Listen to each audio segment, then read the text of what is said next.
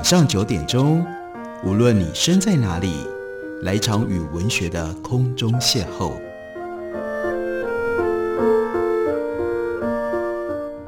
杨照谈书，邀您一同遨游文学世界，认识古今中外的经典之作。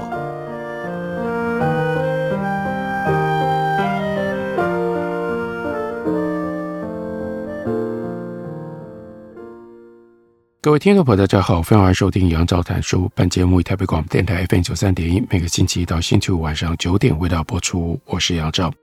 在今天的节目当中，要为大家介绍的，这是麦田出版的新书，中文的书名很有趣，叫做《食欲科学的秘密：蛋白质之道》，很长的一个书名。它的英文书名原文并没有那么长，英文书名那就很简单，叫做《E Like the Animals》。像动物一样吃，那像动物一样吃，为什么会变成这么长的中文书名呢？因为这本书的的确确是在研究食欲的，而研究食欲不单纯只是研究人类的食欲，人类的食欲当然是一个最复杂的现象，在所有的生物当中。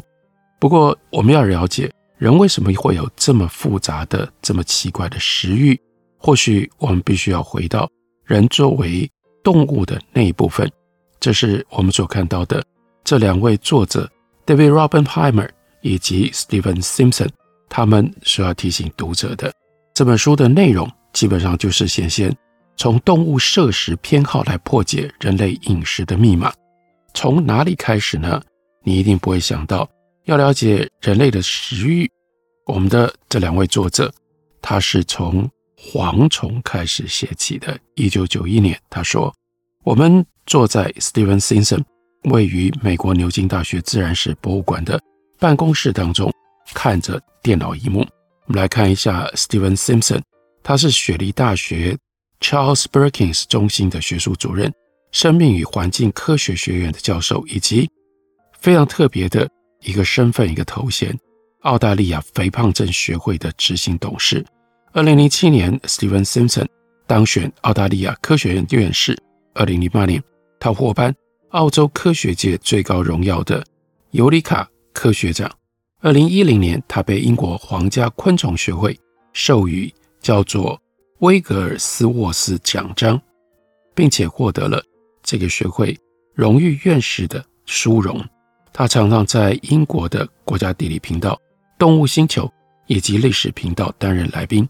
也曾经参与美国广播公司电视台的四部曲纪录片，叫做《Great Southern Land》南岛大地的制作，担任共同的作者跟旁白。这是 Steven Simpson 他在科学界的资历，这也就解释了为什么他会在英国牛津大学，当时他去做访问学者，在自然史的博物馆里会有这样一间办公室。那牛津大学自然史博物馆。这非常重要的历史事迹是1860年，那个时候，Thomas Henry Huxley 还有牛津的主教 Samuel Wilberforce 这两个人就达尔文的演化学说，就在这一所博物馆里面展开了大辩论。那次历史性的交锋当中，两个人你来我往之际，最著名的事件，那就是 Wilberforce 故意嘲讽的。问 Thomas Huxley 说：“哎呀，你的祖父母哪一边是猴子的后代啊？”这就是要攻击达尔文他的演化论里面认为人类是跟着猴子有共同的祖先这样演化下来。据说 Huxley 回答说：“哎呀，我可不介意，猴子是我的祖先，但是如果把天赋用来蒙蔽真实的人。”跟我有亲缘关系，才让我觉得丢脸呢。这是回头攻击 Web Force，意思是说，跟你这种人同样作为人呢，对我来说，比知道或者是同意了解我有猴子的祖先，那还是更丢脸的一件事情啊。回到一九九一年，Steven Simpson 跟 David Robbenheimer，他们两个人。才刚刚完成进行过的最大规模饮食的实验，这个实验当中用到了蝗虫，那是一种特殊的蚱蜢。后面会解释为什么选了这样的动物。不过当时不知道的是，在那天工作结束之前，对于营养研究的新研究方向，其实已经默默展开了。而这个方向，刚刚为什么特别提到一八六零年的事情呢？因为是和达尔文的理论有着密切关联的。为什么要做这样的研究？因为想要回答两个问题。我看看听众们会不会对这两个问题有好奇、有兴趣。第一个问题是：动物是不是基于对自己的健康最有益的理由而决定吃哪些食物？动物到底怎么选择？它吃什么可以吃什么，不吃什么不能吃什么？第二个问题是：如果因为某些原因吃不到原本要吃的，改吃其他的食物，会产生什么样的影响？这个答案很重要。这个时候，他们做的实验是精心准备了二十五种食物，其中蛋白质和碳水化合物的比例各有不同。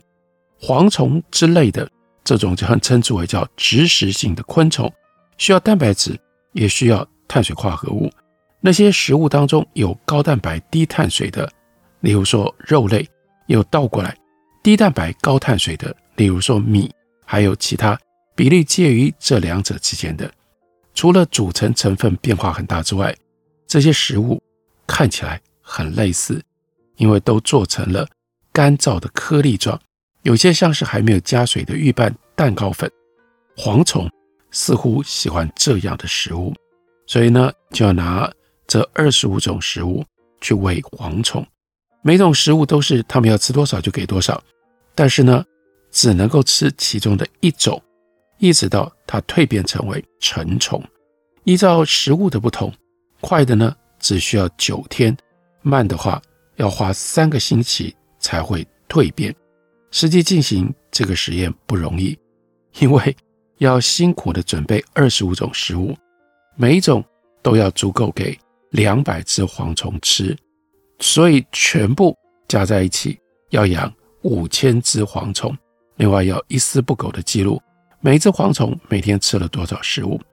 进行这个实验的期间，把无尽的时间都花在动物学系非常潮湿拥挤的房间里面，室温必须要刻意调到摄氏三十二度。那是因为蝗虫来自于沙漠。所以那是最适合蝗虫生长的温度，但这也就考验了人跟人之间的友谊啊！因为谁去照顾蝗虫，那蝗虫的那样一种温度、那样的环境，会让人很受不了。幸好有音乐，让人们勉强可以保持神志正常。每一只蝗虫都住在专属的小塑胶盒里面，里面有可以供栖息的金属杆。有一个装有食物的小碟子，食物剂量的精确度到达十分之一毫克。另外，当然要提供一碟水。那每一天都得要把蝗虫的食物盒子拿出来，如同认真的下水道工人，把混在盒子食物里面的蝗虫粪便全都挑出来。另外，测量蝗虫吃下跟消化的食物的分量，并且分析粪便的成分。每一碟食物。都要放在干燥器里，尽可能去除所有的水分，在电子秤上重新称重，精确度必须要到达百分之一毫克。借着测量食物在喂食前后的重量差异，才能够算出蝗虫那一天的食量，推算出摄取的蛋白质跟碳水化合物的量。日复一日照顾这些蝗虫，一直到它们蜕变长出了翅膀，要不然当然。有另外一种可能性，那就是在过程当中不幸早夭了。我们记录养到蜕变所需要的时间，测量蝗虫的重量，分析它们长了多少肥肉跟肌肉。有人这样养蝗虫的，用蝗虫来做这样的实验。到最后这一天呢，他们就是并肩坐在 Stephen Simpson 他的电脑前面，要看实验的结果。我要能够了解那些结果，先得要清楚蝗虫在自然状况底下所过的日子。毕竟那些蝗虫并不是在牛津大学某一个地下实验室里演化的。那除非我们能够理解物种演化的生物背景，否则关于营养的知识是没有意义的。这是这本书里非常重要的一个论点，提醒大家应该要思考一下，应该要注意一下。那我们要如何了解蝗虫？大家对于蝗虫有多少的认识呢？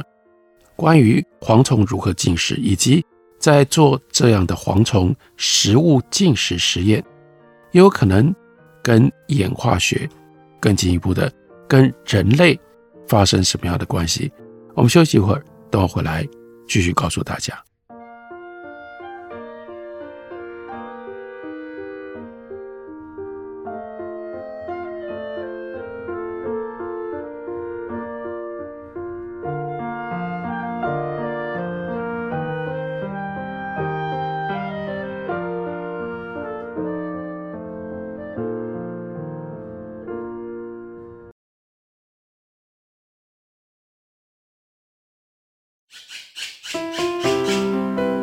大家好，我是刘克香。亲近自己的城市，找回城市的温暖。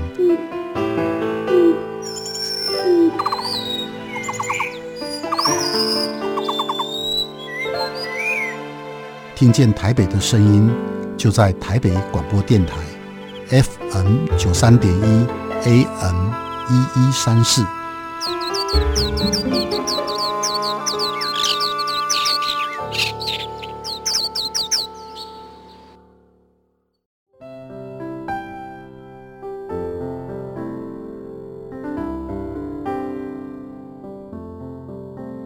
听见台北的声音，拥有颗热情的心，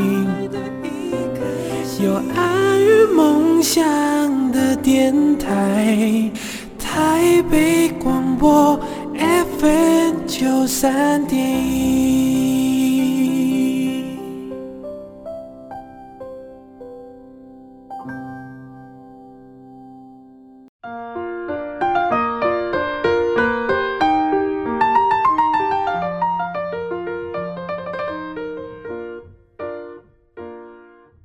感谢您继续收听《杨照谈书》。本节目台北广播电台 FM 九三点一，每个星期一到星期五晚上九点为大家播出到九点半。今天为大家介绍的这本书，书名叫做《食欲科学的秘密：蛋白质之道》。到底我们对于我们的食欲有多少的认识跟理解呢？其中一种方法，让我们回到动物的本能：动物如何选择食物，还有吃不一样的食物，对于动物到底会发生什么样的影响？如果更彻底一点，或者是更普遍一点，那就来看在演化上如何选择食物，如何形成食欲，到底扮演了一些什么样的角色？我们看到两位作者分别是 Debbie r o b i n p i m e r 以及 Stephen Simpson，他们所从事的很特别的一个研究，研究蝗虫。我们对于蝗虫有多少的认识呢？两位作者邀请我们来想象，在非洲的北部有两只。蝗虫的若虫，这个若虫呢是蝗虫的幼年时期，有的时候呢又称之为叫做蝗男。其中一只蝗男是 solitary 独居型的，它居住的区域好几个月没有下雨了，因为这是沙漠地带。同一个区域里面，其他同类的蝗虫非常的少，住的也很远。这只蝗虫有漂亮的绿色的身体，让自己可以融入植被景观当中。它独自生活，因为自己胆小，其他蝗虫也排拒它。这是有原因的。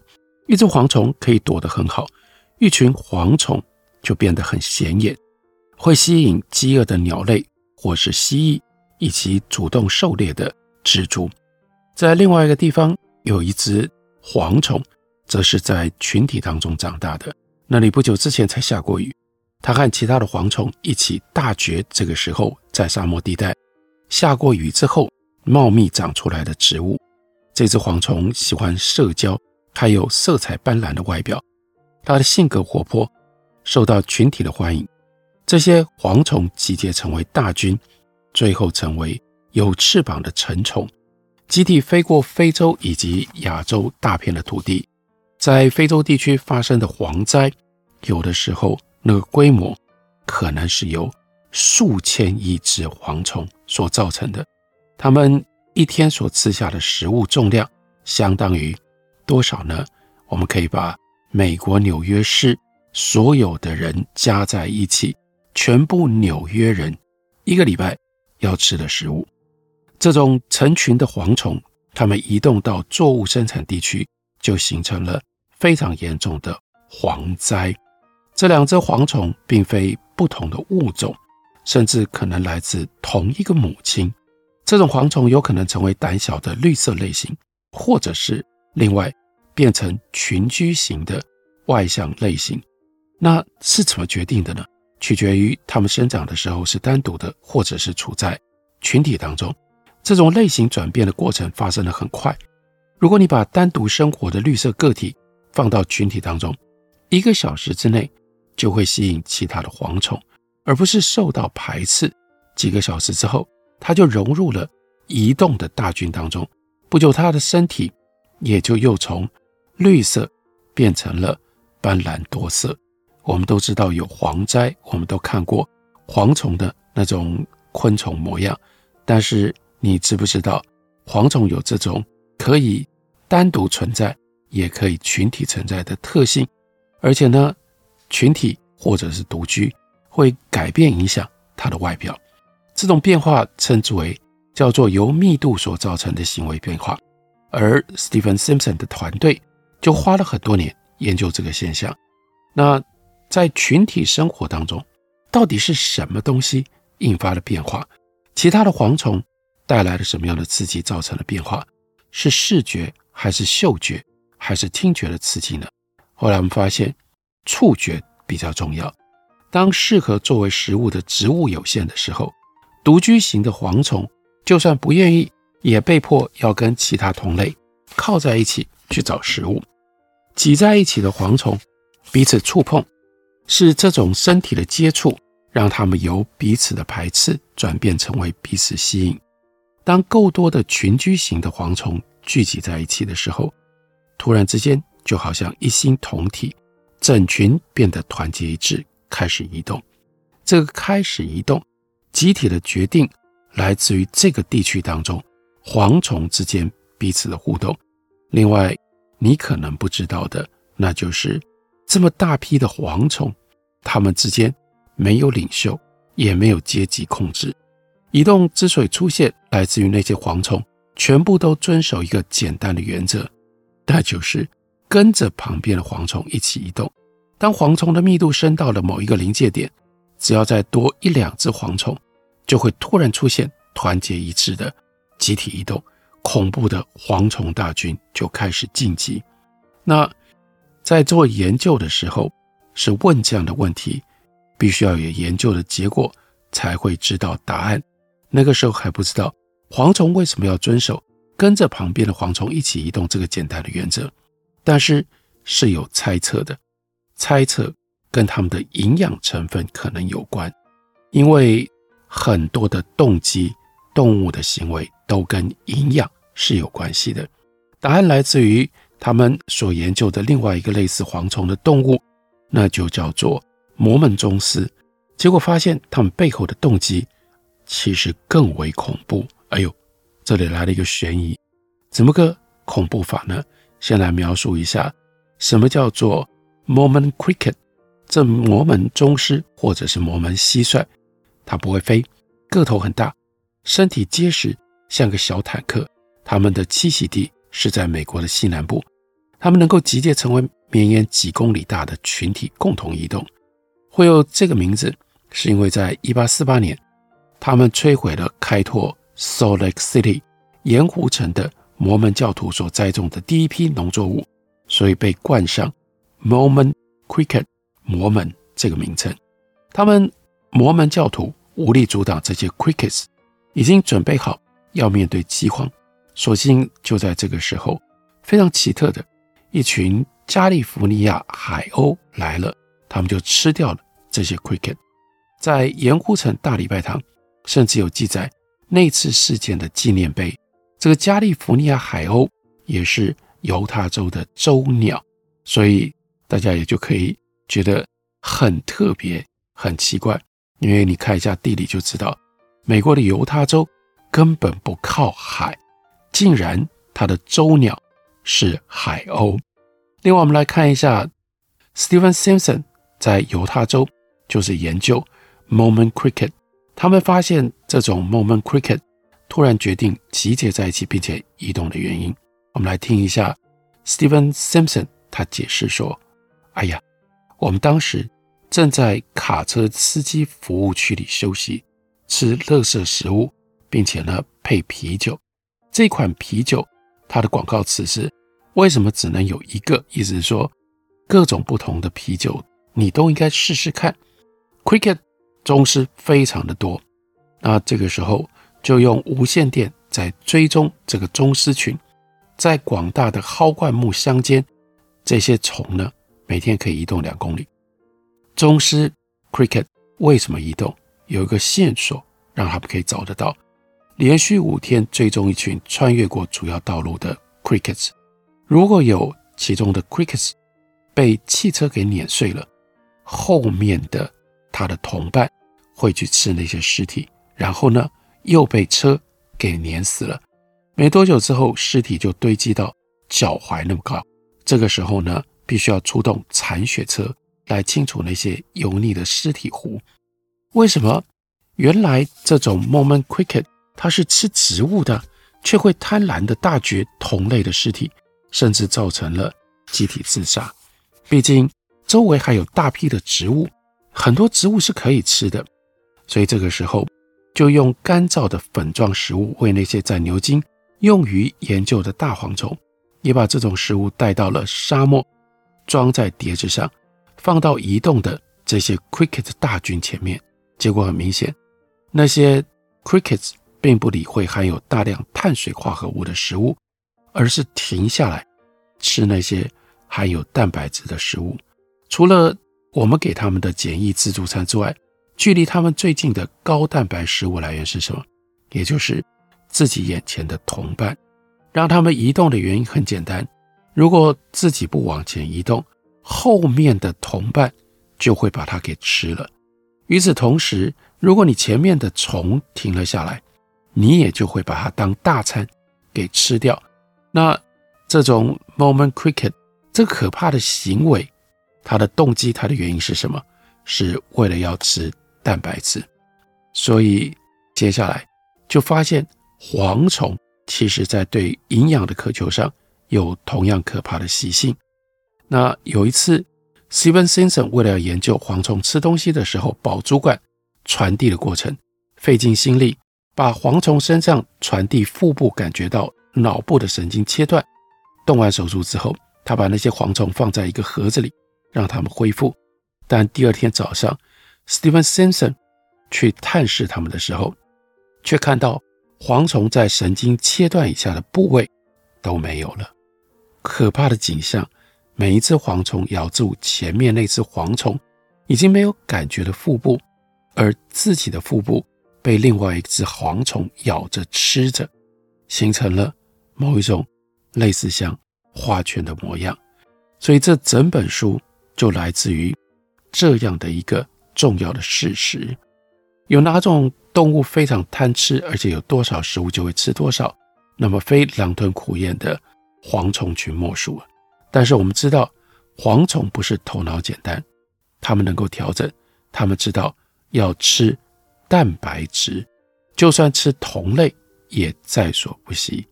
从这里，为什么会有书名《食欲科学的秘密：蛋白质之道》？蛋白质在所有的营养当中如此的重要，在演化上，它又扮演了非常重要的角色。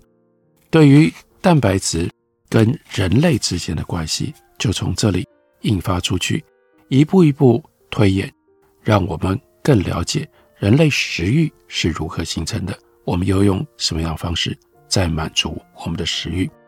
这本书它的标题就叫《食欲科学的秘密：蛋白质之道》，介绍给大家。感谢您的收听，明天同一时间我们再会。